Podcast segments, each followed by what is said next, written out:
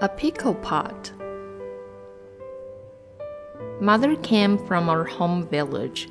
She stayed with us for 10 days. When she was about to leave, she wanted to buy us something as a present. You've got everything, she said, but you seem to have got nothing.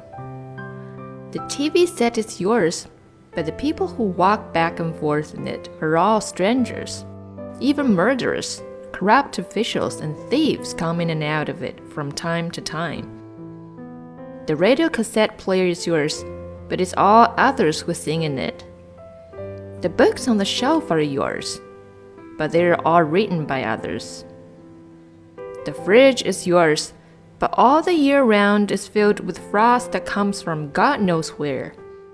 Though they make your life easy and comfortable, None of them belongs to you in the real sense of the word. On the day she was to leave for home, she got up early in the morning and brought back a pickle pot from the market. Make some pickles in it, she said, and have something that suits her own palate. Since then, pickles of our own taste had been added to our diet.